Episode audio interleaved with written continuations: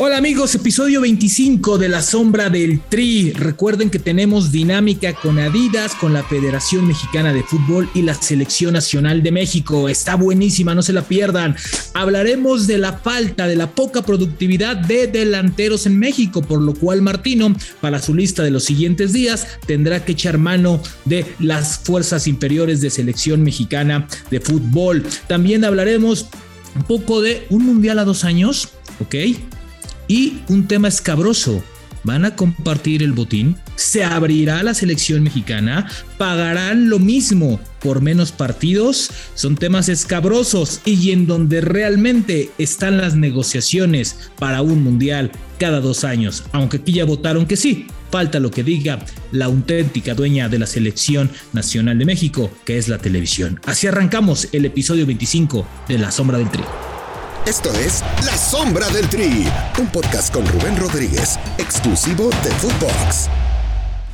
Y bueno, qué gusto, qué gusto estar con ustedes. Episodio 25, episodio 25 de La Sombra del Tri. Estaremos hablando de muchos temas, muchos temas, pero vamos a empezar con algo suavecito, ¿no? Porque es martes, hay muchos partidos, entonces hay que empezar suavecito. Este, ya vimos fecha FIFA, ya vimos fechas dobles, en fin, el fútbol no para, no para, no para. Es increíble. Lo que sí, lo que sí hay que decir, ¿no? Y eso es para todos, como aficionados tenemos que exigir un poco más porque esta liga no nos da más. Entonces, si queremos gastar nuestros dineros, si queremos ir a depositarlos en las taquillas, si queremos ir a gastar eh, lo que tenemos en la cartera en una chela, en una torta, en unos tacos, lo que quieran, pues tenemos que exigir un poquito más porque la pasada jornada con 13 goles, ay mamita, qué clase de partidos. Pero bueno, hablaremos de selección mexicana y vamos a hablar un poco porque viene una fecha un partido eh, amistoso de selección mexicana en eh, territorio eh, norteamericano. Es un partido frente a su similar de Ecuador. Evidentemente, al no ser fecha FIFA, Martino tiene que echar mano de la liga local. Pero si ustedes analizan y ven qué jugadores puede llevar, pues son puros jóvenes y son jóvenes en posiciones importantes. Y yo me anclo una en la de los delanteros. Hay poca, nula productividad de delanteros mexicanos. Los que tienen no se les da la oportunidad. Dejen ya en selección. En sus clubes, la liga no les da la oportunidad para poderse ganar un puesto en selección mexicana de fútbol. Es decir, no hay algo que te tenga que, tengas que mostrar para ganarte un puesto en el equipo de Gerardo Martino. Es increíble lo que está pasando. Pocos equipos mexicanos tienen delantero mexicano. Son pocos los que realmente tienen un 9 mexicano. Podemos hablar del Santos con Aguirre, que, su, que probablemente esté en esta convocatoria de los próximos días de Gerardo Martino. Eh, yo creo que también podría estar eh, por ahí Santiago Jiménez, alguien que se le ha dado el seguimiento. Y párenle de contar, ¿eh? no hay más delanteros mexicanos, no hay la calidad que antes se tenía, donde todos los equipos tenían uno. Hoy no hay y esto le pega. Entonces, si pensamos en calificar caminando, si pensamos en que podemos llegar a un mundial a hacer cosas diferentes, primeramente tenemos que enfocarnos en la producción de jugadores y producción de calidad. Y por supuesto en los lugares. Lo repito, no hay nada contra los extranjeros en este sitio, en este lugar de fútbol, pero la realidad es que el extranjero muchas veces viene a robarle un sitio a alguien que tiene más hambre. Un ejemplo, y hay, y hay muchos ejemplos en el fútbol mexicano, el reciclaje de jugadores que hay clubes que están reciclando, reciclando, reciclando y pasan torneos y torneos y no hay productividad. Me parece que lo que está pasando en este fenómeno de producción y oportunidad al joven mexicano es de años, pero hoy se está evidenciando más y más cuando se está organizando un cambio generacional en este selección eh, mexicana de fútbol o selección nacional de México. Así de que bueno, pero hablando de la selección nacional de México, y ya, ya no les voy a contar más, les tenemos sorpresas en Footbox. ¿Por qué? Porque te vamos a invitar te vamos a invitar a que nos narres, a que nos cantes, a que nos muestres una narración de un gol, cualquier gol que tú quieras en un partido de la Selección Nacional de México. Por eso, grita México con Adidas, con la Federación Mexicana de Fútbol y con la Selección Nacional de México. Es muy sencillo. Envíanos una grabación donde está tu mejor narración de un gol de la Selección Nacional de México, cualquiera, no importa el partido, no importa la fecha, no importa el año. Envíanoslo el archivo deberá ser enviado a este correo que te voy a decir. Hola arroba en formato MP3. Ahí te va de nuevo. Hola arroba footbox.com. El formato tiene que ser MP3. En ese mismo correo, y mucha atención, por favor, porque es bien importante, deberás ir tu nombre completo, ir con una foto eh, por los dos lados de tu credencial INE y la autorización firmada de que podamos usar su voz para fines comerciales dentro de toda la red de Footbox evidentemente para que la podamos reproducir. Tienes hasta el 31 de octubre a las 11.55 pm y tú dirás, ok, güey, yo te lo mando y que voy a ganar. Bueno, pues en la sombra del tri vamos a dar los nombres de los ganadores, pero te vamos a hacer eh, cambiar este bonito gol, este bonito grito por primer lugar, un jersey de la selección nacional de México. Segundo, una jacket oficial de la selección nacional de México que está bastante bonita, yo ya las vi. Y tercero, un balón oficial, evidentemente, de Adidas. Así de que si quieres participar y gritar gal con Adidas, pues adelante. Recuerda, grita México con Adidas, con la Federación Mexicana de Fútbol y la Selección Nacional de México. Y bueno, hablemos de otras cosas. Pasemos a la zona escabrosa. Y este es un tema que a mí me reencanta porque, híjole, pica, pica, arde.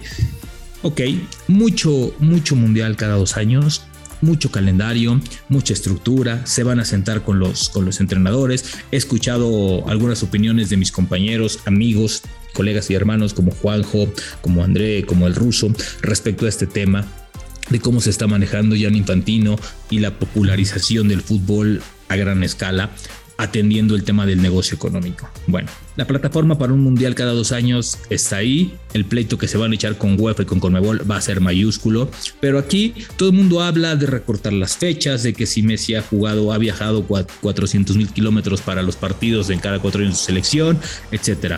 Pero realmente se han puesto a pensar en los auténticos dueños del fútbol, en los auténticos dueños del balón, en los que marcan calendarios, marcan las pautas, marcan lo que se hace, cuándo se hace y cuándo no. Sí, estoy hablando no de la televisión, sino de los derechos televisivos de cada selección, en este caso de la selección nacional de México. Y vamos a aterrizarlo en México.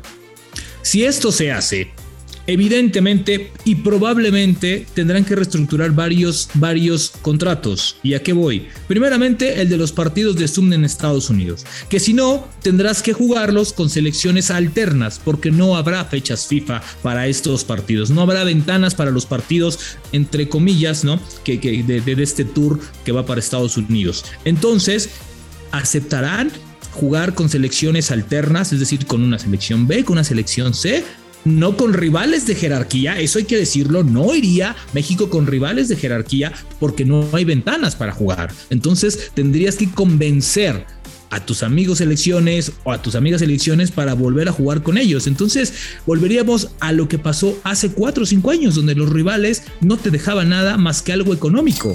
Entonces no sé si el paisano también, y por eso yo les decía, como aficionados hay que exigir. Si voy a ir a dejar 300 dólares a partidos, pues yo tengo que exigir más. Entonces eso se vería afectado. La otra, el calendario de partidos. Ya vimos que se juega porque se juegan los partidos de selección, así esté en pandemia. Por eso la gira europea de hace un año, recordarán en estas fechas, que fue porque si no, la selección nacional de México tendría que haber indemnizado a las televisoras por incumplimiento de contrato. Entonces, eso sí hay que tenerlo muy, muy claro. Ahora, las televisoras, yo dueño de los derechos, yo dueño Azteca, yo dueño Televisa, estoy dispuesto primeramente a pagar la misma cantidad de dólares por menos partidos. Es decir, yo te voy a pagar, no sé cuánto paguen, pero bueno, 10 pesos, digamos, bueno, 10 dólares, pues, porque es en dólares. 10 dólares por, tengo 7 partidos, ¿no? Digamos, yo voy a pagarte esos mismos 10 dólares por ahora tal vez cuatro partidos? No lo sé. Entonces ahí es donde comienza la negociación de verdad. O donde va a decir selección, bueno, es que no me puedes, yo tenemos un contrato y es por esta cantidad. Si no me los tienes que pagar, pues veremos cómo lo hacemos, pero me los tienes que pagar. Entonces va a decir televisión, espérame, no te voy a pagar la misma cantidad por menos partidos, porque yo gano al pasar el partido de selección por mi televisión, por mi canal. Y si no, la otra es, y, y un plan B que tiene FIFA, lo cual yo creo que se lo van a rebotar de inmediato Infantino, ¿no? Como home run de Altuve, por cierto, ¿eh? el béisbol está candente, véanlo. Este es el, ok, vamos a abrir los derechos. Como en Brasil, que todo mundo transmita la selección mexicana, que lo transmitan los rojos, los azules, los verdes, los amarillos, que todos vengan y transmitan los partidos de selección mexicana. ¿Saben lo que van a hacer o lo que o la carita o lo que le van a hacer con las manos o con los dedos a Infantino? Cuando se les presente esto, le van a decir, no, la selección es un negocio para pocos. Los partidos de selección, los derechos de transmisión de una selección son, es un negocio rentable para algunos cuantos, no para todos. La competencia en este país no es bien vista en, ese, en este tenor. Ahora, no sé si todos tengan para pagar derechos de selección nacional a ese nivel. Entonces, le viene un problema realmente importante a eh, esta estructura, Arsen Wenger y compañía que quiere engatusarnos un mundial cada dos años. ¿sí? Se habla de todo, de los calendarios, sí, y los derechos de transmisión que son la paz importante de una Copa del Mundo, pagan muchísimo, muchísimo. Entiendo que los sponsors son importantes, pero los derechos de transmisión se pagan a granel, se pagan en grandes cantidades y son el motor que mueve el evento deportivo, ¿sí? Yo les digo, si las televisoras no ponen esa lana, no hay un mundial cada dos años. Así de claro, así tengan el 100% de los votos, ¿sí? Entonces, creo que antes de hacer un plan, tienen que platicar también una estrategia de mercado y cómo vender esto, esto de diferente manera. Porque es cierto que todo está pensando económicamente, pero antes de levantar la mano y de votar, hay que ver eso. Van a, van a reestructurar sus contratos, van a recibir menos por menos partidos o realmente se les va a respetar. Es un tema muy escabroso que tiene muchas letras chiquitas, que tiene que ser cumplido a cabalidad, porque si no se tendría muchísimos problemas. Yo insisto, el que manda es la televisión y el que paga manda. Menos por más, no lo sé, no lo sé, porque tampoco van a dar más por menos. Así está este tema. Rápido, vamos a la anécdota del día, porque ya nos vamos y siempre nos gusta platicar. Bueno, una anécdota rapidita de una copa, ahora hablando de los partidos en Estados Unidos. Había una selección que estaba concentrada, tenía como tres semanas concentrada. Eh, el único que había en las mesas era eh, espinacas, lechuga, pollo asado, pescado asado, pescado al horno y otras cosas. Les dieron unos días libres, pero eh, ni siquiera aprovecharon para salir porque no se podía. Había temas de clima. Bueno, una, un grupo de jugadores, nos vamos a ahorrar los nombres, pero eran como 8 o 10 jugadores, dijeron, Rubens, haznos el paro, sombra. No seas gacho, no seas culé. Mira, hicimos una vaquita. Son como mil dólares. Tráitelas de pizzas, tráitelas de papas, tráete todo lo que tengas que ver. No, ya estamos hasta la madre, literal, de la comida sana. No seas gacho. Dije, oye, pero no, no, no. Es más, nosotros vamos a tu habitación y ahí las agarramos. Bueno, ahí me tienes haciéndole el paro estos cabrones. Compramos como unas 30 pizzas, como unos 25 paquetes de hamburguesas buenos, papas como para aventar para arriba, para que las criaturas tuvieran una cena diferente. Lo bueno fue que al otro día sí ganaron el partido y corrieron bien, porque si no, ya sabrán lo que les hubiera pasado a ellos y a mí. Eso es lo que te da estar en las coberturas de selección. Interior, confianza con el jugador. Ahora, no siempre piden hamburguesas. Hay otros que piden otras cosas. Nos vemos. La sombra del Tri, episodio 25. La sombra del Tri, con Rubén Rodríguez, podcast exclusivo de Footbox.